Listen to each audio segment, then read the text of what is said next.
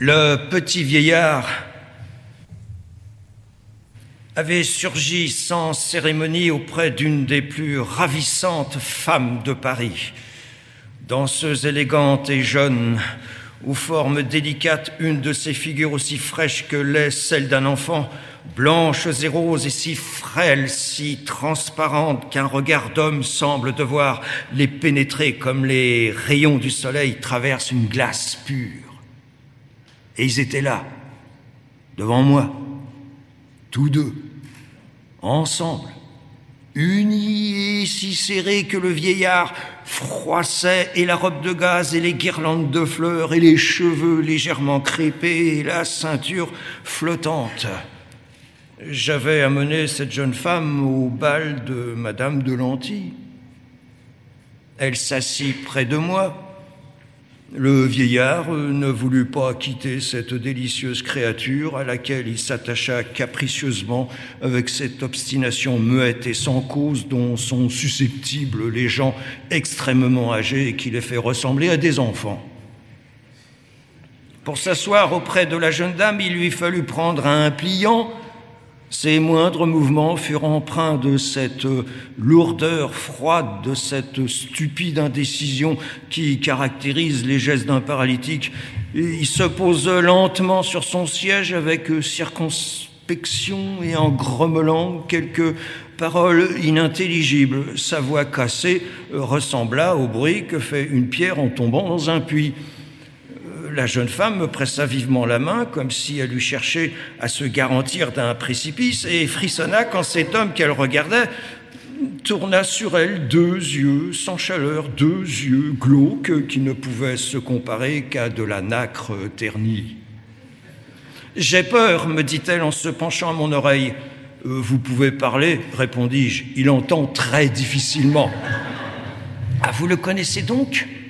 Euh, Oui. Elle s'enhardit alors assez pour examiner pendant un moment cette créature sans nom dans le langage humain, forme sans substance, être sans vie ou vie sans action. Elle était sous le charme de cette craintive curiosité qui pousse les femmes à se procurer des émotions dangereuses, à voir des tigres enchaînés, à regarder des boas en s'effrayant de n'en être séparés que par de faibles barrières. Quoique le petit vieillard eût le dos courbé, on s'apercevait facilement que sa taille avait dû être ordinaire. Son excessive maigreur, la délicatesse de ses membres prouvaient que ses proportions étaient toujours restées sveltes. Enfin, il portait une culotte de soie noire qui flottait autour de ses cuisses décharnées. Un gilet blanc brodé d'or à l'ancienne mode et son linge était d'une blancheur éclatante un jabot de dentelle d'Angleterre assez roux, dont la richesse eût été enviée par une reine, formait des ruches jaunes sur sa poitrine. Mais sur lui, cette dentelle était plutôt un haillon qu'un ornement. À au milieu de ce jabot, un diamant, d'une valeur incalculable, scintillait comme le soleil. Et ce luxe suranné, ce trésor intrinsèque et sans goût, faisait encore mieux ressortir la figure de cet être bizarre. Ce visage noir était anguleux et creusé dans tous les sens. Le menton était creux, les tempes étaient creuses, les yeux étaient perdus en de, jaunâtres orbites, les os maxillaires rendus saillants par une maigreur indescriptible dessinaient des cavités au milieu de chaque joue. Ces gibbosités, plus ou moins éclairées par des lumières, produisirent des ombres et reflets curieux qui achevaient d'ôter à ce visage les caractères de la face humaine. Puis, les années avaient si fortement collé sur les os de la peau jaune et fine de ce visage qu'elle y décrivait partout une multitude de rides ou circulaires, comme les replis de l'eau troublée par un caillou que jette un enfant, ou étoilée comme une fêlure de vitre, mais toujours profonde et aussi pressée que les feuillets dans la tranche d'un livre. Ce qui contribuait le plus à donner l'apparence d'une création artificielle au spectre survenu devant nous était le rouge et le blanc dont il reluisait.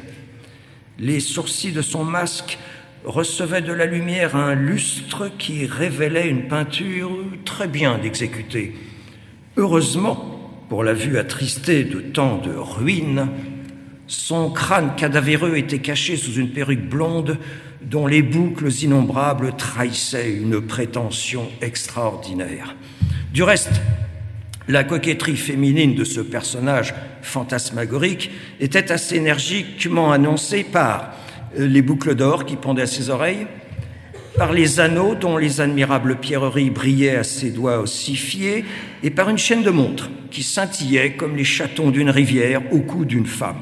Enfin, cette espèce d'idole japonaise conservait sur ses lèvres bleuâtres un rire fixe et arrêté, un rire implacable et goguenard comme celui d'une tête de mort, silencieuse, immobile autant qu'une statue. Elle exhalait l'odeur musquée des vieilles robes que les héritiers d'une duchesse exhument de ses tiroirs pendant un inventaire. Si le vieillard tournait les yeux vers l'assemblée, il semblait que les mouvements de ces globes, incapables de réfléchir une lueur, se fussent accomplis par un artifice imperceptible. Et quand les yeux s'arrêtaient, celui qui les examinait finissait par douter qu'ils eussent, eussent remué.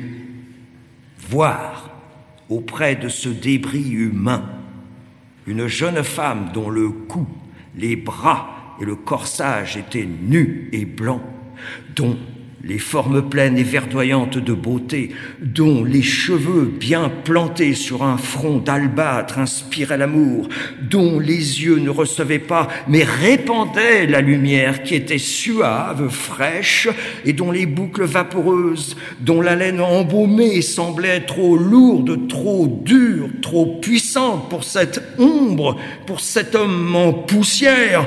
Ah, c'était bien la mort et la vie. Il y a pourtant de ces mariages-là qui s'accomplissent assez souvent dans le monde, me dis-je. Il sent le cimetière s'écria la jeune femme épouvantée qui me pressa comme pour s'assurer de ma protection et dont les mouvements tumultueux me dirent qu'elle avait grand peur. C'est une horrible vision, reprit-elle. Je ne saurais rester là plus longtemps. Si je le regarde encore, je croirais que la mort elle-même est venue me chercher. Mais vit-il?